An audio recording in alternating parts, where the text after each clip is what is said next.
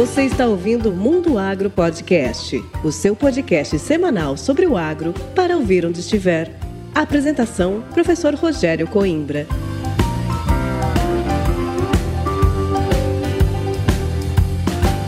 Sejam muito bem-vindos ao Mundo Agro Podcast, o seu podcast semanal sobre o agro para ouvir onde estiver. E no episódio de hoje eu converso com o Wagner Camerini. O Wagner é consultor de gerenciamento de risco na Stonex Brasil e ele traz muitas informações sobre o cenário atual da safra 21-22, fala também sobre os recentes problemas na região sul do país, Argentina e Paraguai, e fala também sobre o recente conflito entre a Ucrânia e a Rússia e o seu impacto no agro. Quer ficar por dentro de tudo isso? Então fique com a gente e aproveite esse bate-papo.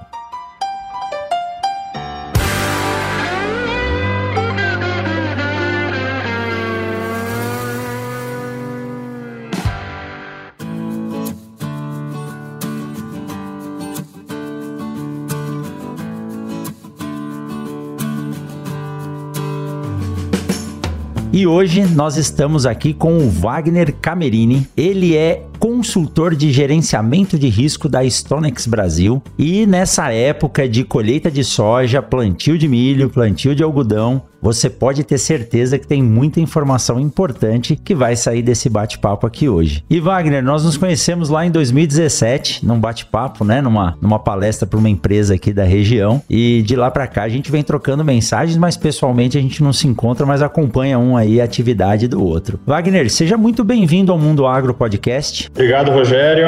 Obrigado pela oportunidade aí de estar aqui falando um pouquinho, compartilhando um pouquinho de informação com o pessoal. É, como você disse, é um momento crucial né, para o nosso negócio em si, para o agro brasileiro, para a economia mundial. Né, tem muita coisa acontecendo. Uh, a gente teve muita coisa aí nos últimos dias, nos últimos dois meses que aconteceram. Esse começo de 2022 um pouco bagunçado, vamos dizer assim, no, no, mundo, bastante questão de safra pegando, bastante questão de economia lá fora pegando, conflito né, geopolítico acontecendo. Aí a gente vai falar um pouco disso e bater um papo sobre isso. Fico feliz pelo convite e sempre estou à disposição aí quando vocês precisarem. Joia, muito bom. E realmente, Wagner, isso que você disse, as safras elas nunca são iguais. Eu tenho um ex-aluno que ele diz que ele está para ver uma safra que é normal, porque todo ano começam, essa safra é atípica, essa safra é atípica. E não somente a parte climática, a parte de disponibilização de, de produtos, insumos, mas também essa questão geopolítica, o que ocorre, nós somos muito influenciados pelo que ocorre uh, nos Estados Unidos, na Rússia, no nosso maior cliente comprador, que é a China. Então, o produtor rural, hoje, ele depende muito de informações e informações bem posicionadas. E nós começamos a safra desse ano aqui aqui já com variações ambientais, atraso de chuva e isso tudo deixa uma ansiedade muito grande. Como que você avalia ao longo desses anos que você vem trabalhando safra a safra e prevendo o que pode acontecer? Como que você avalia essa safra 21 e 22? Vamos lá, é, eu acho que é importante a gente falar um pouco de macro, de mundo como um todo. A gente vem de uma safra positiva nos Estados Unidos para soja e para milho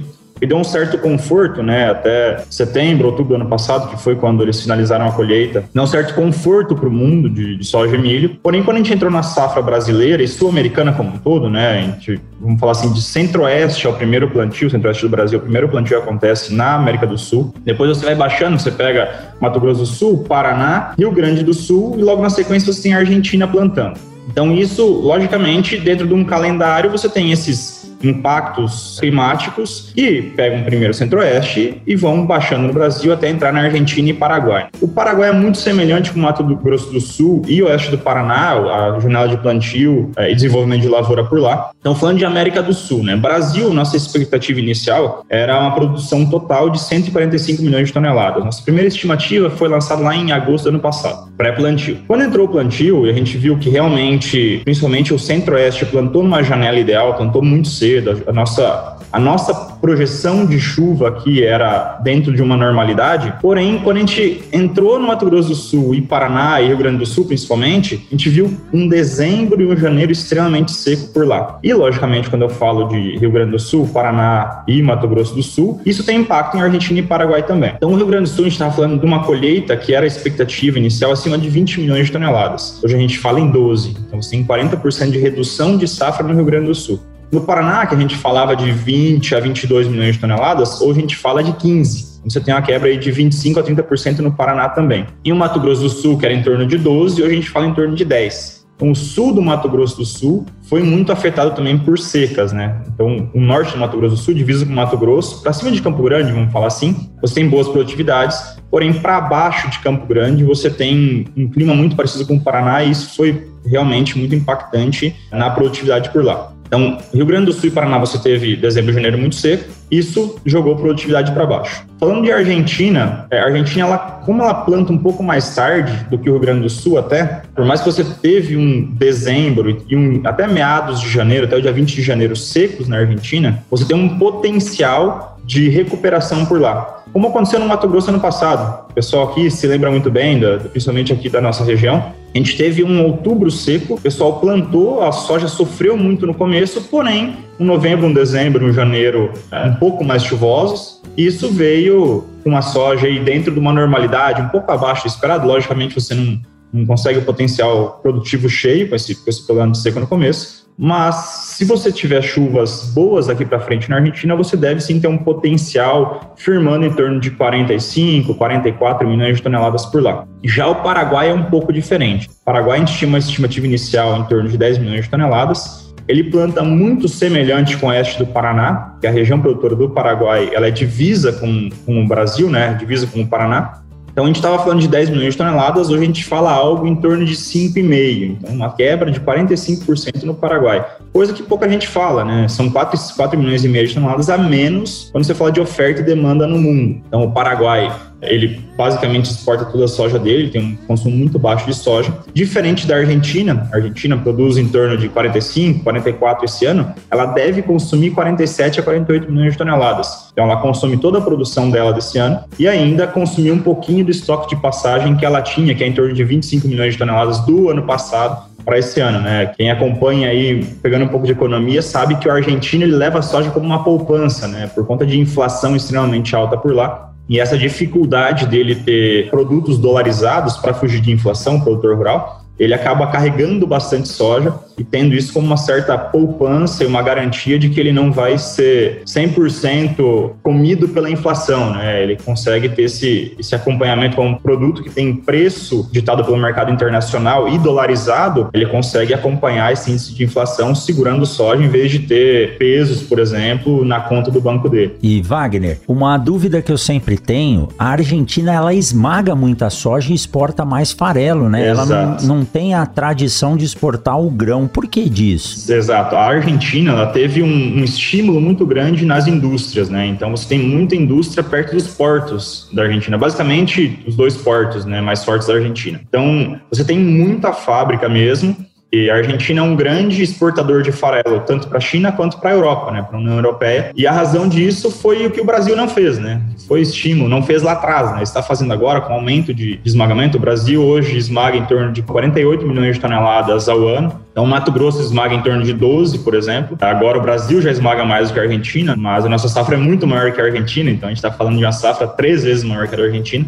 Mas a Argentina, basicamente, ela teve estímulos para esmagamento que o Brasil não teve lá atrás, que a gente falava, ah, o Brasil exporta produtos in natura, né? Tá mudando um pouco isso, a gente vê que o pessoal tem é, investido bastante em indústrias no Brasil, é rentável botar indústrias no Brasil, né? Você tem a questão tributária, que às vezes é um pouco problemática dentro do Brasil, a questão fiscal, que muitas vezes não é clara, mas a gente vê que a gente está melhorando sim, a gente está parando de, parando não, né? Reduzindo de ser um exportador de produtos in natura, só soja ou só minério, a gente está começando sim a investir aqui no Brasil. Eu acho que é o, o mais correto, como a Argentina fez lá atrás, de estimular empregos, estimular a produção e agregar valor no produto que deixa de ser soja e vira farelo e vira óleo, que pode ser usado para inúmeros produtos. E a gente vai falar um pouco mais de óleo para frente, olhando para o biodiesel também. Exato. É muito mais em conta você transportar uma tonelada de óleo ou uma tonelada de proteína animal do que uma tonelada de milho ou de soja, né? O preço do frete é o mesmo, o peso, a tonelada é a mesma, agora o valor agregado dentro dele é muito maior. Então você acaba otimizando quando você exporta algo já industrializado. Fora gerar emprego, que é isso que você citou, que é, é muito importante. A gente viu com a, a vinda das plantas de produção de etanol, que é um assunto que nós vamos falar mais para frente, o quanto de emprego foi gerado aqui. Mas Wagner, seguindo ainda nessa linha de raciocínio que você está nos apresentando, da visão, da perspectiva do que foi e dos problemas de clima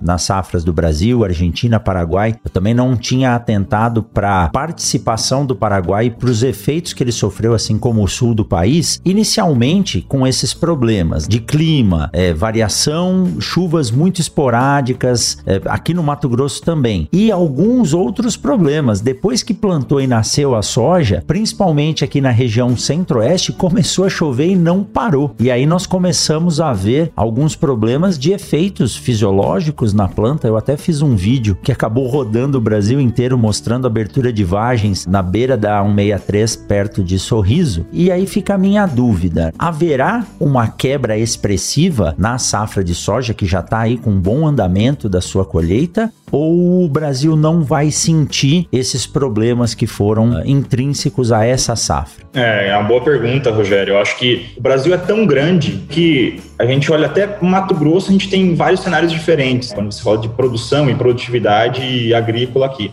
Então você tem o oeste do estado, que está indo muito bem, veio muito bem na primeira 50% da colheita, sem grandes problemas, e agora está começando a apresentar alguns problemas semelhantes com o 63. Mas falando de Brasil como um todo, quando você olha o Sul, que teve problema sim, você tem 20 milhões de toneladas na América do Sul a menos do que você tinha inicialmente falando. Então, somando a Argentina, Paraguai, mais de 20 milhões de toneladas. Só no Brasil a gente estava falando de 145 milhões de toneladas, a gente fala de 126, então 119 milhões de toneladas a menos de potencial produtivo, que a gente falava de início, que a gente fala hoje. Paraguai, mais 5 milhões e meio de toneladas. E Argentina, mais 8 a 9 milhões de toneladas de redução de potencial produtivo. Então, logicamente, quando você faz uma perspectiva de safra antes do plantio, você coloca que vai ser tudo bem, né? Então, você não consegue, você não nem pode estimar uma safra com quebra antes mesmo dela ser plantada. A gente estima uma safra cheia e a gente vem realizando cortes durante os meses. E provavelmente a gente deve ter algum ajuste aí até o final do mês de fevereiro e começo de março, quando a gente divulga a nossa nova estimativa, que hoje é 126,5 milhões de toneladas no Brasil como um todo, ela pode sim ter algum ajuste em Rio Grande do Sul, em alguma coisa em Mato Grosso do Sul, que está colhendo agora, que a produtividade pode ser um pouco inferior. Quando você olha para Mato Grosso, a gente começou nessa estimativa com 37,8 milhões de toneladas, e a gente foi bem conservador, pensando que clima, a gente viu um início de safra, o pessoal plantou, veio muito chuvoso, e a gente tinha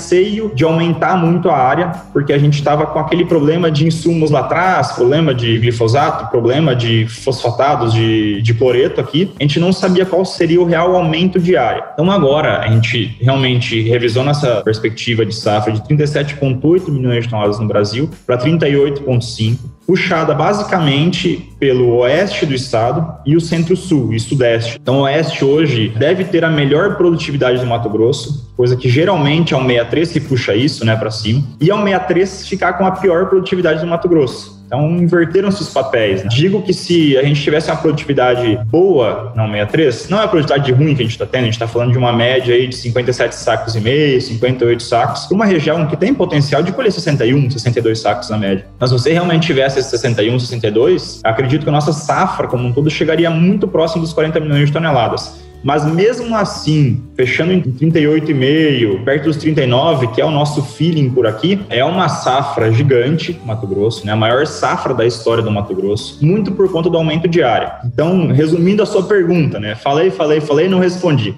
Existe quebra no Brasil como um todo, não no Mato Grosso. Mato Grosso está tendo uma safra normal, a nossa região está sendo um pouco prejudicada, mas está sendo balanceado por produtividades melhores do que o esperado em outras regiões, principalmente no sul e oeste do estado. Né? No nordeste do estado, a região de Confresa, Canarana, subindo ali até a divisa lá em cima, a colheita é um pouco mais tardia, mas a gente já vê também que a produtividade lá está um pouco acima do esperado. Teve muita chuva, sim, a gente sabe dessas, principalmente qualidade de grão, né, aqui na nossa região, que pegou, abertura de vagem, tombamento de planta, que o pessoal falou bastante, principalmente nos primeiros 20 dias ali de colheita, até o final de janeiro a gente viu que muita gente falando de tombamento, peso de grão bem abaixo do ano passado e do ano retrasado. Então, realmente, a nossa região sofreu sim, mas não é exclusividade da nossa região, mas é onde mais foi afetada foi a nossa região. Então, a gente não pode ficar contaminado com esse feeling de que, ah, não, todo mundo está igual a nós, porque esse grande problema, que é um problema assim, foi muito regionalizado aqui e não são todos os produtores que estão tendo. É, talvez a questão de, de, variedades, uma pegou mais, outra pegou menos, tanto o tombamento quanto a, a, abertura de vagem ainda verde. Então, assim, não é generalizado e não vai ter um impacto na safra do Mato Grosso. Porém, a safra brasileira, sim, tem uma quebra de 20 milhões de toneladas, isso está falando de 15 a 16% da safra inicial, e tem uma redução e isso impacta em preço. A gente está vendo o preço na tela aí, né, cara? Chicago subindo todo dia, basicamente de clima na América do Sul, jogando aí produção cada vez mais para baixo como um todo. Isso que você falou é importante, sabe, Wagner? Eu rodei uh, esses últimos dias aqui de fevereiro na região e muitos produtores dizendo: ah, professor, é, minha área está com problema, eu vou ter redução de produtividade. Mas não é geral, não é geral. A maioria dos produtores estão com plantas bem desenvolvidas, com vagens bem granadas, algumas com número menor de sementes por vagens, mas eu não vejo um medo tão grande assim de redução drástica, é o que você falou. Nós saímos lá 4, 5 anos atrás de uma média de 51 sacos por hectare, já chegamos aí a 65, né? Esse ano talvez tenha uma redução em torno de 5 a 10 sacos por hectare. Mas uma dúvida que eu fiquei é que você falou do aumento de área. Nós tivemos um aumento de área, é importante dizer, foi abertura de novas áreas ou é uma sucessão em áreas que não estavam sendo ocupadas? Na verdade, no Mato Grosso hoje, abertura de áreas, você tem, logicamente, novas áreas de cerrado e de floresta amazônica sendo abertas, logicamente. Hoje é muito mais difícil você fazer essa abertura ilegal, tem um controle muito pesado em cima disso, mas a maior parte das áreas é migração de pecuária para agricultura. Então você pega a região. Integração. Isso. De Sinop para cima, você pega a região de Itaúba, Marcelândia, Terra Nova, Colíder, Alta Floresta, Nova Canaã, Juara, Juína. Cara, essa região que é muito pecuarista, falei aí, acredito que três das cinco maiores produtoras de bovinos no Mato Grosso, se não do Brasil, tem muita área. Então, assim, tem muita área de pecuária que está degradada. Então, o pecuarista que historicamente ele não faz grandes investimentos em solo, ele está migrando para a agricultura e jogando esse boi um pedaço para um confinamento, ou um semi-confinamento. Então, esse aumento de área na agricultura, na soja, basicamente, né, que é a primeira cultura depois da pecuária saindo, hoje em dia nem todo mundo faz arroz, né, como fazia antigamente, o pessoal já migra direto para soja. Isso deu basicamente por conta dessa migração de áreas de pecuária que estavam degradadas para agricultura, muitas vezes por conta que o pecuarista vende a área, por conta do valor que hoje em dia o imóvel rural, né, ganhou muito valor, então oportunidade de negócio, o cara acaba vendendo a área, ou mesmo o pecuarista está começando a virar agricultor, tem muito, muito disso acontecendo, principalmente no norte do Mato Grosso. Que é uma tecnologia, né, Wagner, que vale a pena ressaltar, que teve início, a sementinha dela foi plantada pela Embrapa e hoje é, está disseminada no Brasil inteiro, que é a integração lavoura-pecuária, que é bom para o sistema, é bom para o solo, é bom para a economia, é bom para a agricultura e é bom para a pecuária. Então, é importante ressaltar que essa abertura diária não é a derrubada ou abertura mesmo. Nós estamos otimizando, tornando a produção agropecuária no Brasil mais sustentável. Eu tenho um colega aqui de Sinop, o professor Kelt, que ele diz que ele não terá medo de ver áreas fazendo quatro safras, três de lavoura e uma de boi. Bom, mas como que cabe isso dentro de um ano? Cabe, existem tecnologias aí, como a própria Embrapa desenvolveu a tecnologia Antecipe, que você planta o milho antes de colher a soja. Então, isso é tecnologia sendo aplicada disponível ao produtor rural. É importante dizer que esse aumento de área se dá na integração, no uso de áreas de pecuária para otimizar também a lavoura ou vice-versa. É, com certeza. Você pega, muitas vezes as pessoas não escutam isso, né? Na novas áreas de soja, criam algo ruim, né? Ah, novas áreas de soja, ou seja, estão derrubando a nossa floresta. Não, né? A gente só está otimizando algo que você consegue gerar mais empregos, produzir mais comida em cima de algo que hoje não é usado 100%. Exato, exato. Isso aí é, é a essência da palavra sustentabilidade, é, né? A gente aí. consegue fazer mais utilizando menos. Siga o Mundo Agro Podcast nas redes sociais: Instagram, Facebook e Twitter. Arroba Mundo Agro Podcast.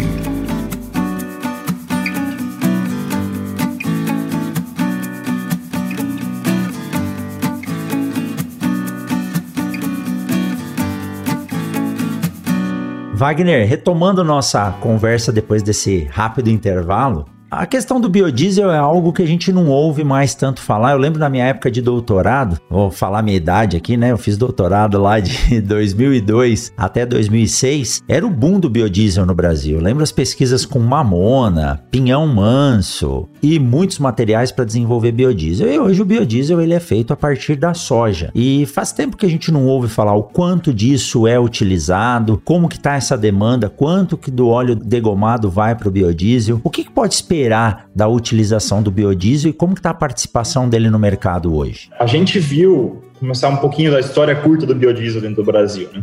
É, a gente viu que o ano passado a gente teve uma mudança né, de modelo de comercialização de biodiesel. Então, antes você tinha o biodiesel como um leilão, então bimestralmente você tinha as produtoras de biodiesel, você tinha as distribuidoras do diesel, né, que são obrigadas a misturar um percentual definido pelo governo dentro do diesel deles. Então, você tinha esse leilão bimestral que os dois sentavam numa sala, entre aspas, né, tudo eletrônico, mas o produtor colocava o preço de venda, o cara ia lá e arrematando os lotes. Primeiro de janeiro desse ano, mudou a legislação. Então, esses leilões não existem mais. Hoje é venda direta. Então, hoje o produtor liga pro distribuidor, fala: Eu tenho tantos metros cúbicos de biodiesel à venda esse mês, meu preço é tanto. Então, ele liga para o outro e pergunta: ah, Por quanto você está vendendo o seu biodiesel? Então, hoje ficou muito mais dinâmico, né? Você não está mais engessado num leilão que você fazia sua venda de dois meses para frente em um ou dois dias. Então, hoje você pode sim vender o biodiesel até em mais longo prazo, né? Em vez de dois meses, consegue vender mais longos, pensando até em garantia da sua indústria, de você conseguir rodar isso já com uma demanda e preço certo. Então, hoje no Brasil, 70% de todo o biodiesel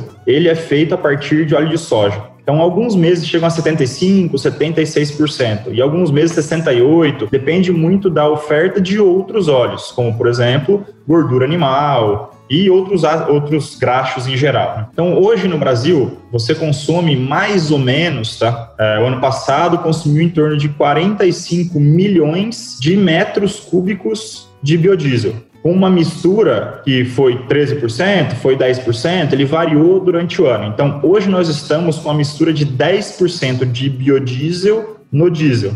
Então, para todo litro de diesel que a gente consome nas, nas caminhonetes, para tudo que a gente consome diesel que é vendido nos postos de gasolina, 10% é biodiesel. Então, vem da soja, vem da gordura animal, e 70% desse todo vem do óleo de soja. Então, o maior produto, maior matéria-prima utilizada para o biodiesel no Brasil é o óleo de soja. Quando a gente fala de biodiesel, a gente está falando de óleo de soja, a gente está falando automaticamente de preço de soja. Como que funciona hoje? Como que a gente produz óleo de soja? Né? A indústria vem, compra uma tonelada de soja, ela esmaga. Aqui no Mato Grosso, em torno de 75% a 76% vira farelo de soja.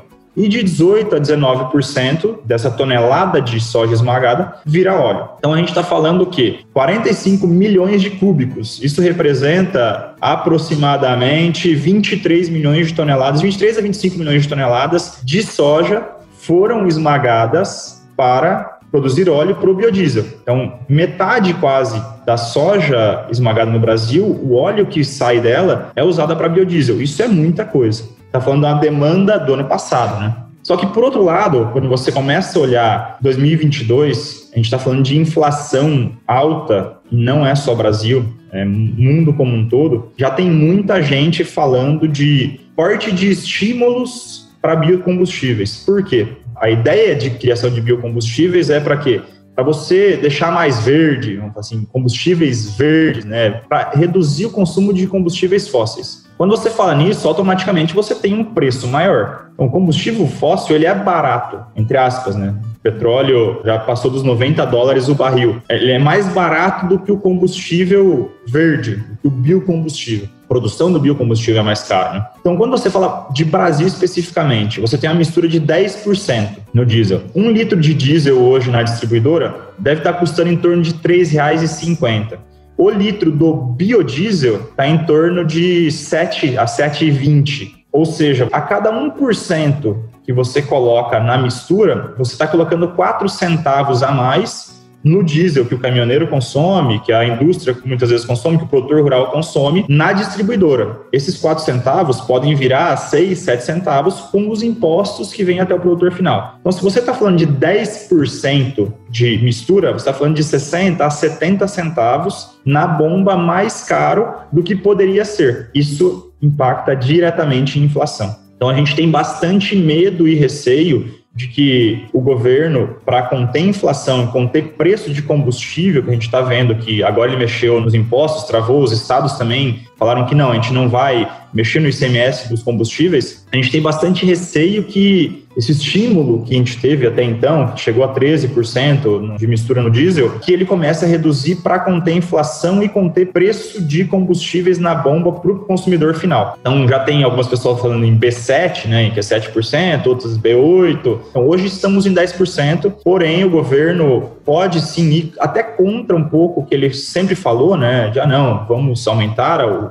consumo de biocombustíveis, o etanol de milho, o etanol de cana também, né, que é o maior etanol produzido no Brasil até então. Você vê que o governo tem estimulado isso para a gente realmente sair um pouco do combustível fóssil, né? Que a gente sabe que o biocombustível e a energia é o futuro, falando em combustíveis para carros e caminhões. Né? A gente já tem bastante investimento nisso. Então, é, a gente tem bastante receio e, logicamente, se você tem uma redução de consumo de biocombustível na mistura, você tem uma demanda menor para óleo e você tem, logicamente, uma menor necessidade de esmagamento para óleo. Porém, a gente viu que óleo está extremamente caro não só no Brasil, no mundo também está extremamente caro. Então, a gente pode sim, como uma válvula de escape, você jogar isso para uma possível exportação, que é o que a gente faz com em torno de 35% do nosso óleo produzido no Brasil, a gente faz exportação. A gente pode sim continuar e aumentar esse share de exportação com esse óleo que não vai ser consumido no biodiesel se realmente você tiver uma redução de mistura para conter a inflação. É, era exatamente isso que eu ia perguntar, você acabou de responder. É, assim como para gasolina nós temos a porcentagem de etanol, essa porcentagem do biodiesel ela é obrigatória, é lei, então isso acaba gerando um mercado consumidor para nossa soja. Mas o produtor em si, ele acaba não sendo sendo afetado se houver essa variação, porque diferente da soja que não é plástico o suficiente, né, para cobrir um espaço vazio quando falta uma semente, mas o mercado da matéria-prima soja, ele tem uma plasticidade muito grande. Hoje nós ainda temos, né, Wagner, uma demanda muito grande. Então, se por algum motivo se reduzir aí para 5, 6% essa porcentagem no diesel, o que não será esmagado com certeza vai ser destinado para exportação ou para outro setor, né? Então o produtor não precisa ter uma preocupação grande em termos de não ter aonde entregar a sua produção, né? É isso aí. Na verdade, quando você olha, ainda mais um ano como esse, né, que você tem uma redução grande de produção no Brasil como um todo, você tem sim uma demanda cativa de indústrias, né? Lembrando que não necessariamente uma redução de consumo de óleo leva a uma redução de esmagamento. A gente tem o farelo do outro lado que tem sim um grande potencial de exportação, principalmente com a redução de safra da Argentina que eu comentei, que eles devem devem sim exportar menos farelo por conta disso, e isso abre mercado para exportação de farelo brasileiro. Por mais que o óleo, a demanda no mercado interno pode sim cair com uma redução, você tem um farelo que vem subindo, vem tendo grandes altas de preço, um consumo interno no Mato Grosso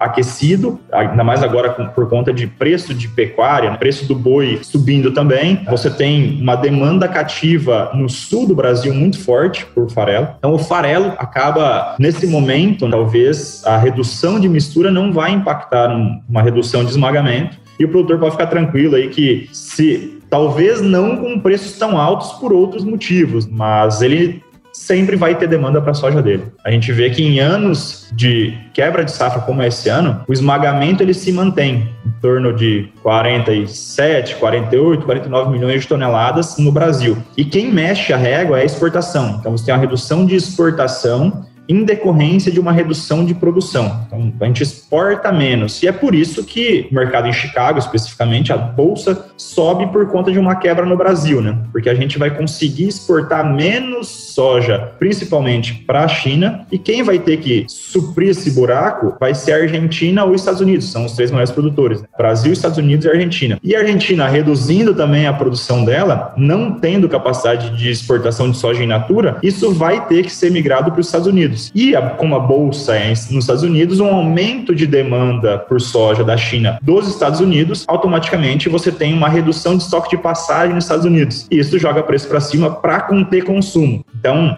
basicamente, preço sobe para quê? Para reduzir consumo, para você ter um maior conforto desse produto no mundo como um todo. Então, é, é um, um, fluxo quando você começa a falar, não, eu vou esmagar menos no Mato Grosso por conta do biodiesel. Não, mas vou exportar menos por conta de uma redução de safra no Brasil, isso vai impactar, já impactou né, em preço. Automaticamente, os Estados Unidos têm que exportar mais para a China, porque senão a China vai ter que consumir estoque de passagem dela, que ela não quer, ela quer ficar com estoques confortáveis, né? Ela preza muito pela questão de segurança alimentar, eles falam muito isso. Então, em resumo, o produtor pode ficar tranquilo aí que demanda para essa soja tem. Talvez não nos preços que estamos vendo hoje, né? Tem muitos fatores acontecendo, muita coisa acontecendo todo dia. Talvez muito mais caro do que hoje, talvez muito mais barato do que hoje. A gente não tem uma bola de cristal para saber, mas a demanda sim tem e pode ficar tranquilo que sempre vai ter escoamento e, inclusive, a nossa logística ajudando muito nisso, né? Nos últimos 4, 5 anos a gente vê um, um boom logístico aí que ajudou bastante tanto para o produtor, tanto para o consumidor final, que é a China nesse caso, né, da nossa soja aqui da, nossa região. Ô Wagner, fazendo uma pergunta aqui agora que é, é provocativa, né? É, com esse cenário que você mostrou, a, a, expectativa, eu conheço pessoas até que dizem o seguinte, né? Se a safra reduzir em 20%, você pode esperar um aumento de 20% no saco de soja. Mas é, o produtor, ele está vendo com essa redução de oferta e aumento de demanda, provavelmente nós teremos um aumento aí antes de iniciar a safra dos Estados Unidos no preço da saca de soja. Mas esse aumento, ele é compensativo em relação aos custos que nós estamos vendo? A minha pergunta é a seguinte, ele pode ficar tranquilo e falar, ah, o que é, mesmo que eu tenha uma redução aí de 5 a 8 sacos por hectare, o preço que eu vou vender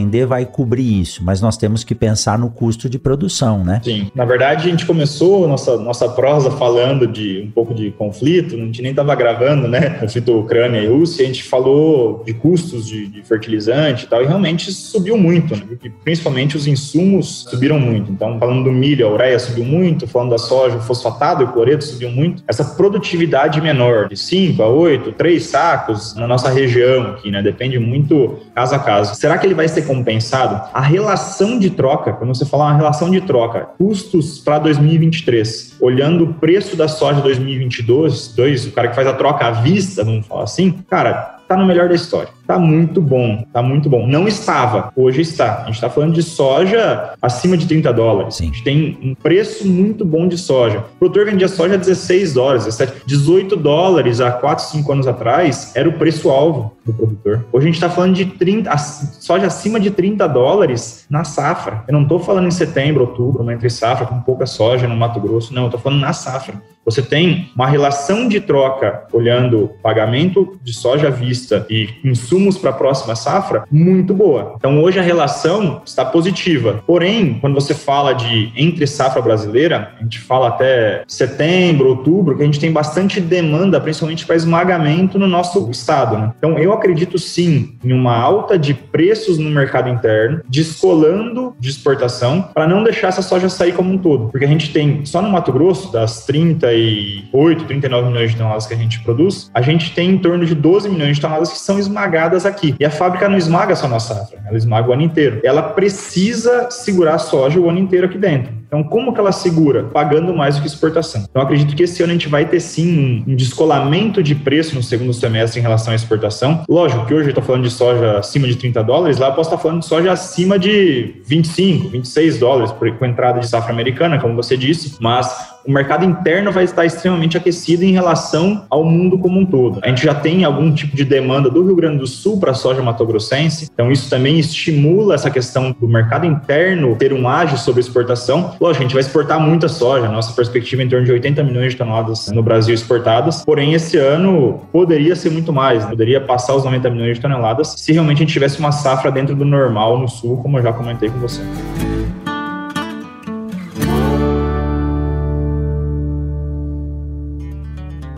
Eu tenho certeza que você está gostando desse bate-papo. Então vamos aproveitar essa pausa para te dar um recado da Momesso. A Momesso conta com o CEM, Centro de Excelência Momesso, onde são feitos testes constantes de novas tecnologias e também o aprimoramento dos equipamentos por ela desenvolvidos, além da realização de treinamentos para empresas, clientes e parceiros. A grande expertise da Momesso está em criar parcerias duradouras, oferecendo soluções personalizadas para o tratamento de sementes. Para conhecer mais a Momesso e também o Centro de Excelência, acesse www.momesso.ind.br. Momesso, excelência no tratamento de sementes do on-farm ao industrial.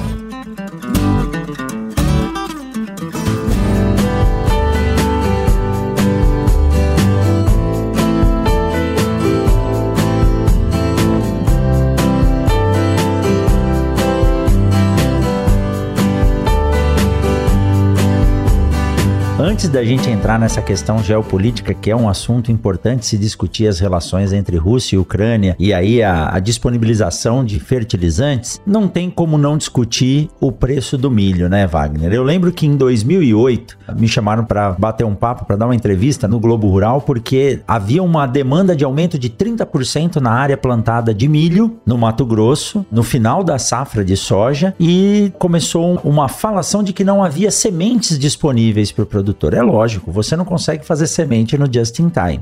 E por que essa expectativa lá naquela época de aumento de 30% na área plantada de milho? Porque o preço do milho ia sair de R$ 6,50, R$ reais para 10, 11 reais. E hoje nós temos uma realidade totalmente diferente aqui no Mato Grosso, em função do mesmo cenário que você acabou de mostrar para a soja. Nós estamos consumindo a nossa matéria-prima aqui dentro, seja ela para conversão em proteína animal, seja frango, seja boi, seja porco, mas principalmente o consumo do etanol de milho. Então, qual é a expectativa agora? O Mato Grosso ele está consumindo grande parte da sua produção de milho, principalmente para a produção de etanol de milho, Wagner? Cara, é uma baita pergunta. Se você me perguntasse isso há três anos atrás, eu ia falar não, não consome quase nada. O Mato Grosso, a gente hoje produz, a nossa perspectiva para essa safrinha que está sendo plantada, é uma produção em torno de 40 milhões de toneladas de milho. Então, um aumento também significativo em área e um aumento grande em produtividade em relação ao ano passado, que a gente teve seca, a gente teve um atraso, seca não, né? Teve chuvas normais no Mato Grosso, porém a gente teve um atraso de plantio. E automaticamente, quando você atrasou o plantio, você pegou a chuva até o finalzinho de abril, logicamente, o milho que precisava chuva em maio, como normal no Mato Grosso, não chove. Ok, o produtor plantou ciente desse risco, não faltou chuva, choveu normal no Mato Grosso. Porém, o atraso de janela de plantio da soja impactou no milho, teve uma redução de produtividade. A gente está falando de 40 milhões de toneladas no Mato Grosso como um todo. Dessas 40 milhões de toneladas, o Mato Grosso consome no ciclo 21-22, que é o que se encerra em junho desse ano, ele consome em torno de 12 milhões de toneladas. Desses 12 milhões de toneladas, de 8 a 8,5 é etanol de milho. Nossa. A gente não tinha nada há cinco anos atrás. Hoje, 20% da nossa produção é etanol de milho. E a gente fala para o ciclo 22-23, que inicia com a colheita da safrinha, né? Primeiro de julho, na verdade, o calendário de safrinha, vamos falar assim, né? Que a gente, a gente considera primeiro de julho, final de junho, que esse consumo do Mato Grosso para etanol de milho possa chegar perto dos 10 milhões de toneladas. Então, você tem indústrias que são duas grandes, consumindo em torno de 8 milhões de toneladas, as duas somadas, e tem outras menores consumindo volumes menores, porém, que somadas todas, devem dar em torno de 2 milhões de toneladas toneladas para o próximo ciclo. Das 40 milhões de toneladas produzidas no Mato Grosso, eu estou falando de 25% indo para o etanol de milho no próximo ciclo. Isso é muita coisa, né? Então a gente tem um aumento de 10 milhões de toneladas de demanda num curto período de tempo e o produtor fica com esse sentimento: ah, ainda bem que etanol de milho está aqui, ainda bem que eles vieram para cá porque isso fez o milho subir de preço. Não, né? A gente sabe que não foram as indústrias de etanol de milho que fizeram o preço subir. O preço do milho subiu internacionalmente em dólar. Então, antigamente você tinha milho aqui de 5 dólares, 5 dólares e meio. Cara, era lindo, dava 18, 19 reais. Era 18 dólares na soja e 18 reais no milho, era o target de venda do produtor, né? Hoje você está falando de um milho de 13 dólares. Chicago saiu de 300 para 600. Preço em Chicago dobrou, na, na bolsa dobrou, né?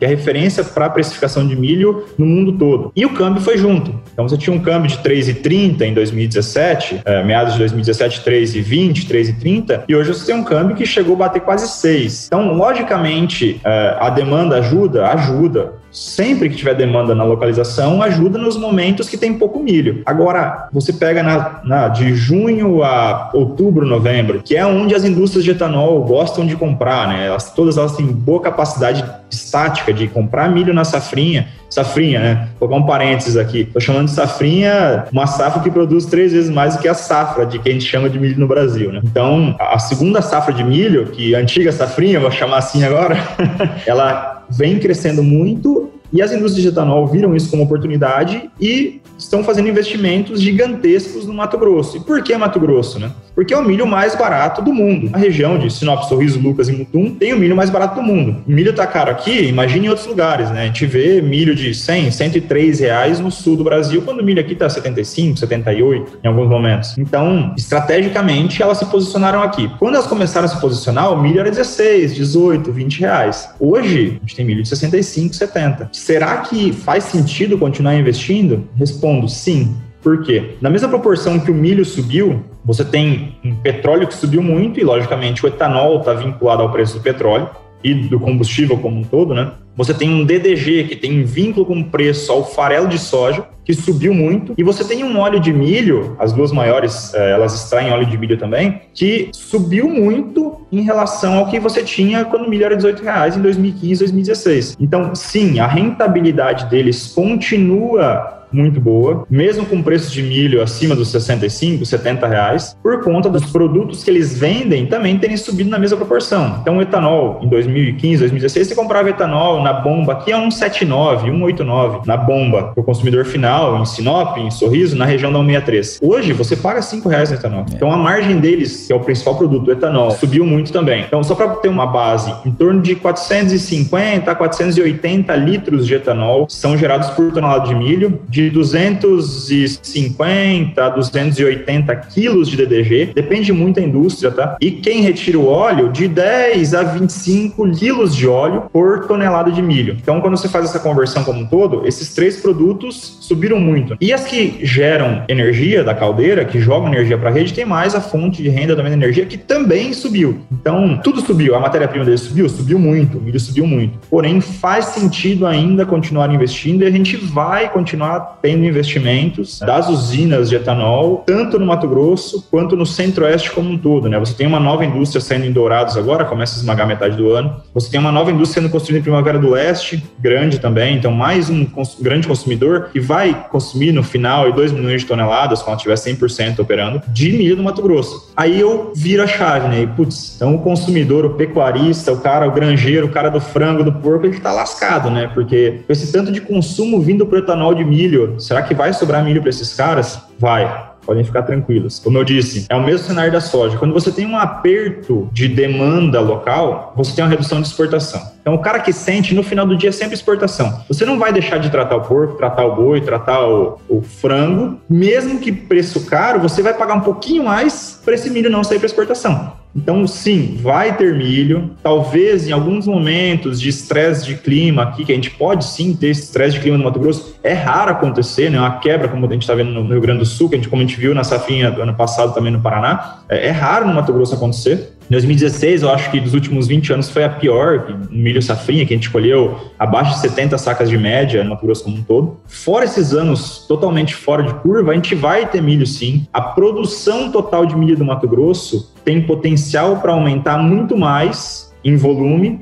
do que o potencial de consumo do Mato Grosso. Então, se você coloca duas indústrias por ano que não tem capacidade de colocar duas por ano, uma por ano que consuma 2 milhões, você está consumindo 5% a mais do que o Mato Grosso produz hoje. Então, o Mato Grosso tem capacidade de aumento, principalmente de área, muito grande, né? Então, você está falando em, acima de 6 milhões de hectares de milho, você está falando quase 11 de soja. Você tem 5 milhões de hectares aí, a 700, 800 para algodão, os outros 5 milhões, quase 4 milhões e meio, eles podem ser virados para o milho, entre aspas, do dia para a noite. A gente sabe que tem outras culturas que entram nessa área, mas se você tiver demanda para milho, o aumento de produção no Mato Grosso do milho é muito maior do que a capacidade de aumento de consumo no nosso estado. Então, assim, o consumidor também pode ficar um pouco tranquilo que, enquanto tiver demanda aumentando, a produção pode ter certeza que vai aumentar muito mais do que esse consumo dentro do nosso estado. Tanto que a planta de Sinop, o ano passado, recebeu autorização da ANP para sair, se eu não me engano, de 1 milhão e 800 mil litros de etanol por dia e dobrar a sua capacidade capacidade de, de produção. Eu juro que eu achava que era um pouco Exato. mais, viu, Wagner? Mas falando em 25% de consumo para o etanol, é um consumo muito, muito alto. Realmente, o pecuarista, o granjeiro, eles vão continuar tendo esse milho disponível. É lógico que eles vão pagar um pouco mais. Agora, o que nos entristece é lá na ponta, né? Nós, os consumidores, na hora que chegamos no mercado, a gente paga esse preço. Saiu de um óleo de soja que custava R$ 2,30, R$ reais e a gente chegou a pagar R$ reais num litro de óleo de soja. Milho nem se fale, se for pegar então algodão e outros tipos de óleo para o consumidor final, isso acaba ficando alto. Isso é um, é um problema realmente de inflação. E aí entra, Wagner, a questão do custo de produção. Né? Nós ainda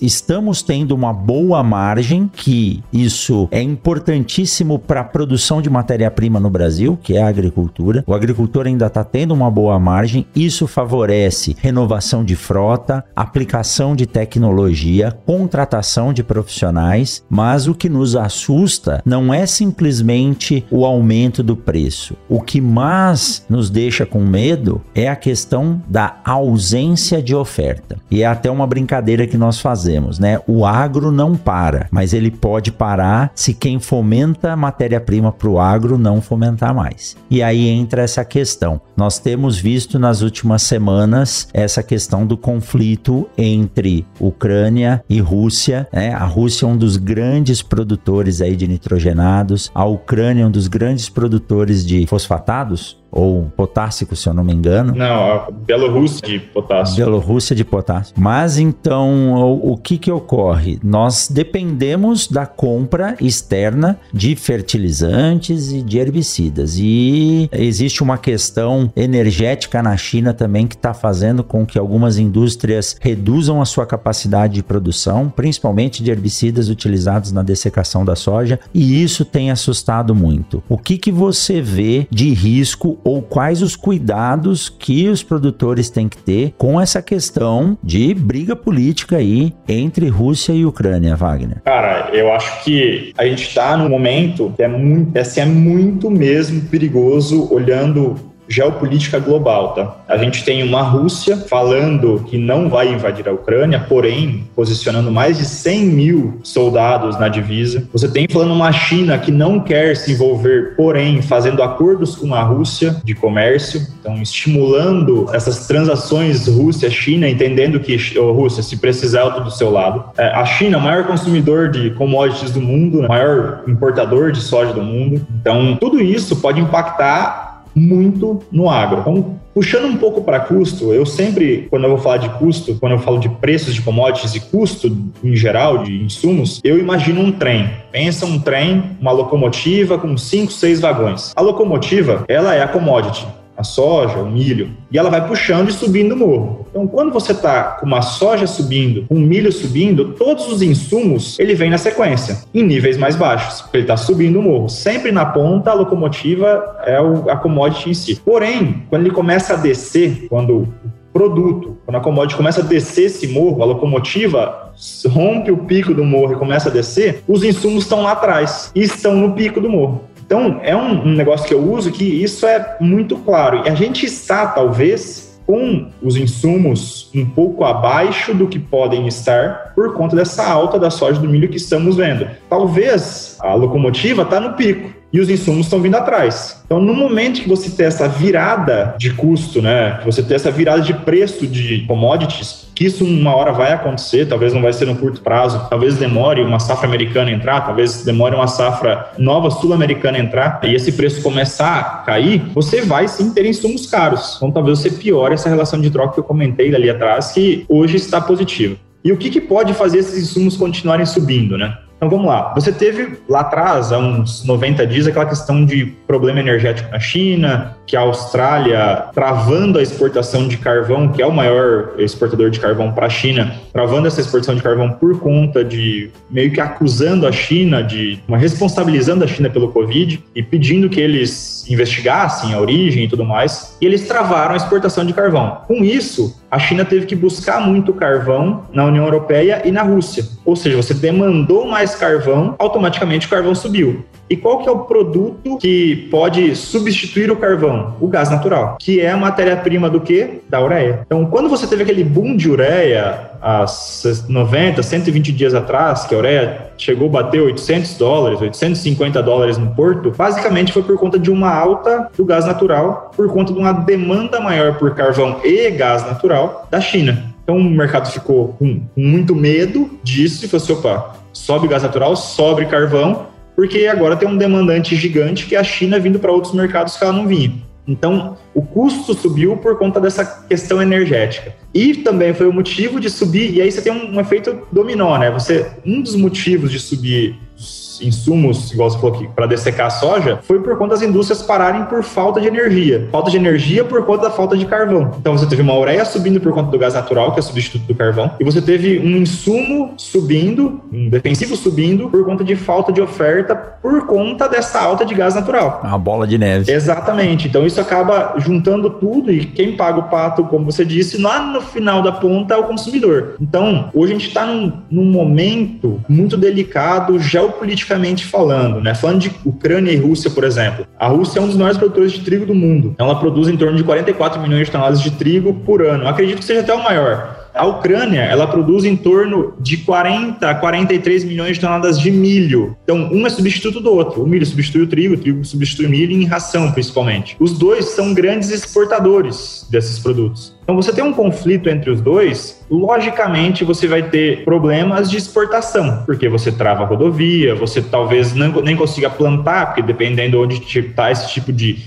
de conflito, você não consegue ir a campo, porque risco de guerra. Então, isso pode sim reduzir a oferta desses produtos no mundo fazendo com que os preços subam. Porém, no outro lado da moeda, sempre que você tem um conflito grande, você tem uma instabilidade grande no mundo, como a gente teve, por exemplo, guerra Estados Unidos e China, guerra comercial entre os dois, você tem uma migração de capital. Quando eu falo de migração de capital, pega o fundo de investimento lá, que tem muito dinheiro aplicado em soja, em petróleo, em milho, trigo, ele retira esse dinheiro de ativos que eles chamam de ativo de risco, que tem muito mais risco no milho, por exemplo, do que comprar dólar. O milho é muito mais volátil do que o dólar, muito mais volátil do que o ouro. Eles tiram dinheiro disso, ou seja, eles liquidam muita posição, vendem muito esses produtos e compram produtos mais seguros. Ouro, dólar, iene, euro. Então, se realmente você tiver esse conflito se aquecendo mais, realmente eles vierem a, a vias de fato, você pode sim ter um em primeiro momento, a liquidação forte desses produtos, então uma baixa de preço desses produtos, e no segundo momento, olhando o fundamento de mercado, menos exportação desses produtos, menos produção, né, a menor produção desses produtos, você pode sim ter preços subindo por conta de oferta e demanda no mundo. Né?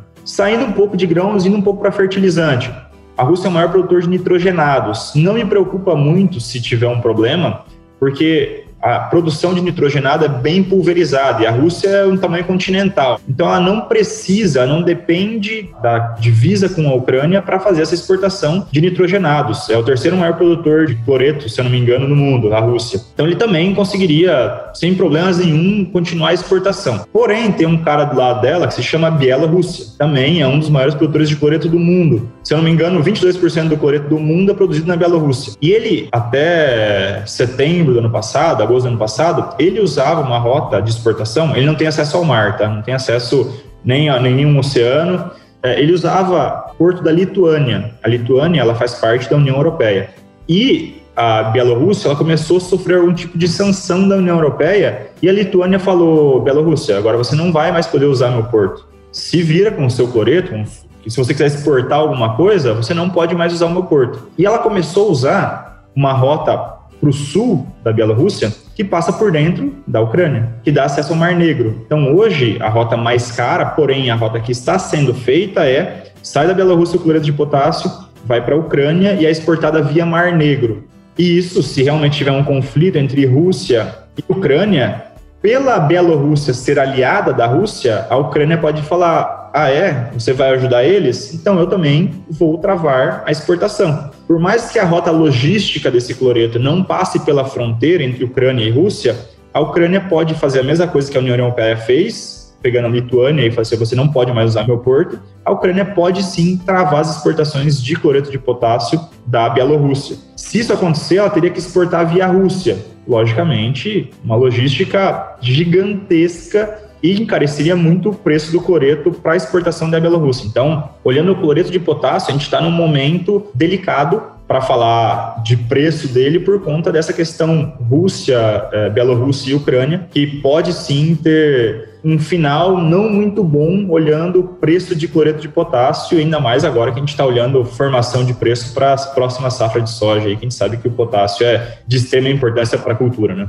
Uma situação delicada, né, Wagner? Estamos vendo aí algo que a gente via antigamente na chamada Guerra Fria, que é, um, é uma guerra não declarada, mas os ânimos ficam, assim, mais acirrados. É algo perigoso e a gente sabe que na agricultura e nesse mercado de seja de commodities ou seja de insumos, basta, basta uma simples notícia para movimentar todo o mercado. Então, mais uma vez aí a importância do produtor ter um bom feedback, ter um bom apoio profissional de pessoas como você que conseguem analisar o mercado e passar para ele quais são as melhores oportunidades de compra, venda e estratégia, né? Porque hoje na agricultura nós estamos vendo que o agricultor ele não trabalha mais com com a safra do ano em que ele está se planejando. O agricultor hoje já está trabalhando com a safra 22, 23 e alguns até com a safra 23, 24. Então, ele tem que ter um feedback realmente de pessoas especializadas que têm e que gastam, entre aspas, seu tempo entendendo o que está acontecendo no contexto regional, nacional e internacional. Mas, em geral, o que, que você diria? E eu sei que essa pergunta é complicada de responder. O produtor tem que se preocupar com os preços preços tanto dos insumos quanto da produção para o futuro, ou ele diversificando bem, ele pode ter um conforto maior e uma segurança maior?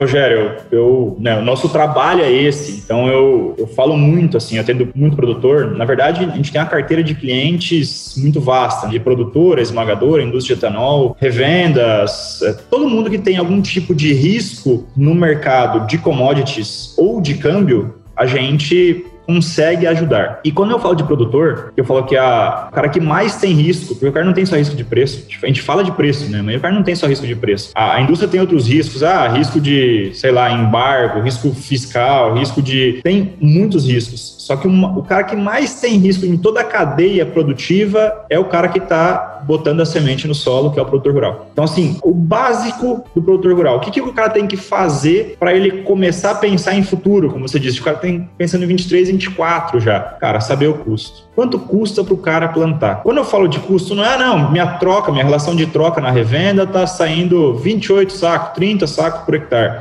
Não é esse custo que eu falo. É saber na ponta da caneta se um parafuso que ele teve que comprar, aonde ele vai colocar esse custo. Então, se o parafuso ele está comprando, ele vai pagar lá na safra, dia 30 do 3, e é em real, ele não pode ficar com soja não vendida, entendeu? Ele tem que vender a soja para pagar o custo desse parafuso. Isso se chama hedge. Então, a gente bate muito nessa tecla. Saiba seu custo para você avançar sua comercialização de acordo com o que você precisa pagar para pelo menos custear essa safra que você está com contrato comprado de fertilizante, contrato comprado de insumo, é, ou compre seu insumo se você já vendeu a soja, porque essa relação de troca, como eu disse na metáfora do trenzinho, eles se acompanham. Se sobe muito o preço da soja, o insumo vem junto. Se cai muito o preço da soja, o insumo também tende a cair, porque a demanda reduz. Quando você tem a redução de preço, tem a demanda reduzindo por insumos para aquela commodity. Então, assim, bato muito na tecla com o produtor rural de cuide do seu custo. Se você tem o seu custo planilhado, que seja num caderno, anotado, tudo que você gasta, é, eu sei que é difícil, porque às vezes o cara que está anotando isso, o cara está cima da, da plantadeira, o cara está cima da colheitadeira, o cara está no trator, o cara está fazendo banco, o cara está contratando, o cara está demitindo. Então, às vezes o cara faz tudo. Às vezes é difícil fazer isso. Mas uma organização, quando você fala de produtor rural, é extremamente importante para a longevidade do negócio. Então, a gente está saindo de produtor rural, a gente está virando, está vendo empresas do agronegócio, né? Então a gente está mudando esse foco. Ah, o cara, ah, mas o cara planta 300 hectares, 500 hectares, o cara é pequeno. Mesmo assim, o mínimo de controle, o mínimo de conhecimento, de tudo que o cara tem que gastar, tudo o cara vai gastar, tudo o cara já gastou, o cara tem que estar tá organizado o suficiente para fazer hedge. E quando eu falo de hedge, ah, você está falando de hedge porque a StoneX é uma corretora também e oferece instrumentos financeiros para o cara fazer hedge. Não, quando eu falo de hedge, o cara vende a soja, muitas vezes. Às vezes o cara, não, eu comprei o fertilizante, eu tenho que vender a soja. Eu comprei o fertilizante em real, eu tenho que vender a soja em real. Comprei o fertilizante em dólar, tenho que vender minha soja em dólar. Então, esse hedge natural de compra de insumos e venda de soja mata esse problema da pergunta que você me falou. Será que insumos podem subir? Será que preço pode sair? Pode. Às vezes me perguntam, né? Será que preço de soja sobe ou cai? Eu falo, cara, a chance é 50% para cada lado. A gente não tem bola de cristal, né? A gente se apega muito em fundamento. Então, ok, em setembro, alguém imaginava que Chicago ia bater os 16? Não. Aí o cara fala, não, mas eu imaginava. Mas por que, que você imaginava? Não, porque eu escutei uma mulher falando que ia 16. Mas qual o fundamento por trás disso? Hoje tem fundamento. Hoje você tem a quebra na Argentina, quebra no Brasil, quebra no Paraguai, consumo forte, consumo brasileiro forte também. Então você tem fundamento por trás disso para explicar. Agora, esse tempo você não tinha. Então, se você falar daqui uma semana o que vai acontecer, a gente não sabe. Só que a gente ajuda o produtor a se proteger. Se proteger como? Com fundamentos de mercado, olhando o que pode fazer o mercado subir, o que pode fazer o mercado cair, como essa nossa conversa, né? Vários fatores, muita coisa que pode acontecer num curto prazo aí, mexendo bastante no mercado. E sim, usar instrumentos de derivativos, instrumentos financeiros para proteger preço e garantir rentabilidade, né? Então, sabendo o seu custo, tendo uma meta de preço de venda, pelo menos no percentual que você usa para cobrir custos da sua lavoura, o restante você pode sim carregar para o segundo semestre. Como eu disse, deve ter uma demanda extremamente forte esse ano. Acredito em preços elevados esse ano de soja no segundo semestre. E por que, que esse preço vai subir? Demanda local, mas será que Chicago vai continuar onde está? Tem eleição no meio do caminho, a gente nem falou de dólar, cara. Imagina a bagunça que a gente vai ver nos próximos seis meses em dólar. Então, o cara que está pensando em comprar fertilizante, o fertilizante pode até cair lá fora. Ah, não, Rússia e Ucrânia se acertaram, o cloreto caiu 200 dólares por tonelada, mas e se o câmbio vier a 6,50? Qual é o impacto disso na formação de custo do produtor? Então, é muito fator no final do dia que o produtor tem que e deve olhar. Então, cruzamento de moeda, é, formação de custo, não só para soja, milho, algodão, pecuária, tudo isso a gente consegue auxiliar o produtor, né, e ajudá-lo nessa tomada de decisão muito mais assertiva do que simplesmente abrir um site, ler a notícia, vai cair, vou vender. Ah, vai subir, não vou vender. Então, tem todo um fundamento e um, uma parte técnica por trás, uma parte de, de especialista mesmo por trás, para ajudar a tomar essa decisão aí de formação de custo e venda ou não de produtos, né? Exato. Você falou algo muito importante, Wagner. O produtor, ele, por mais que seja pequeno, ele muitas vezes está fazendo várias coisas ao mesmo tempo. Você acabou de citar, ele está comprando, vendendo, abastecendo, é, contratando, demitindo. Então hoje as assessorias elas são muito importantes, principalmente a partir do momento que as empresas rurais passam a se tornar holdings, as famílias estão entendendo a importância disso e o produtor ele sabe plantar e ele deve plantar e ele tem que ter uma boa assessoria financeira para compra e venda, uma boa assessoria técnica para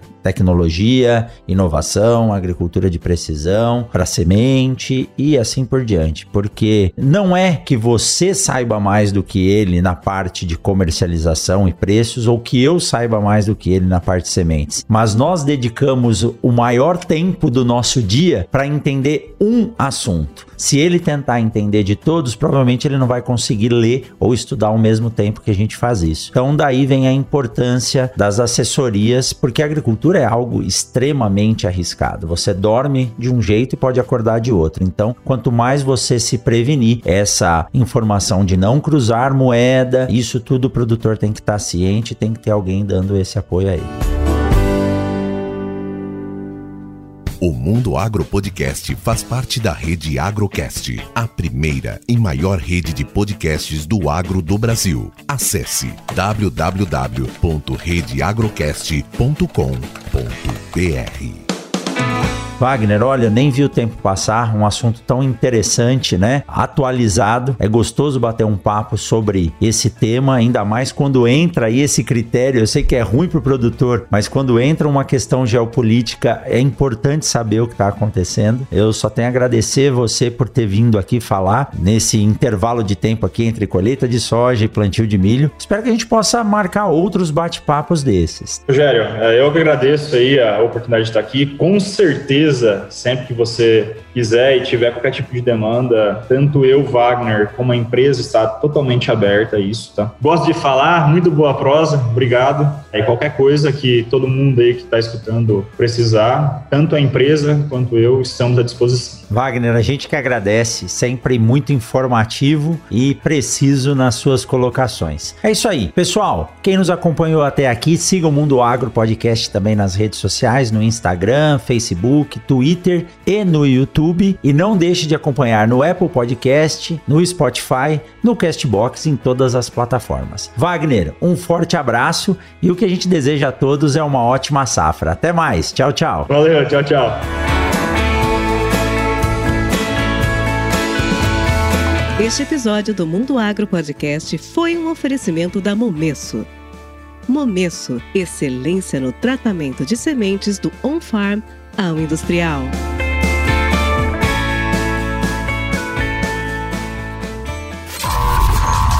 Este podcast foi editado por Radiofone Club.